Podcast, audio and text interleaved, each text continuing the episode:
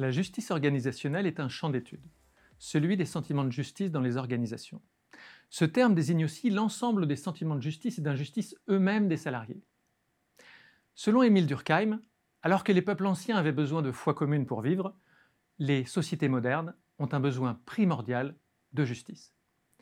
La justice organisationnelle est ainsi d'abord la glue sociale qui tient tout le monde uni dans la communauté que représente l'entreprise. Elle est aussi ce qui légitime de nos jours l'autorité.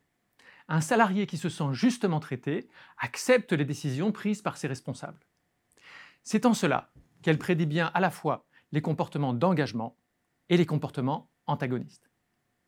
Enfin, elle permet aux salariés d'être rassurés dans l'incertitude et de prendre des initiatives malgré les risques.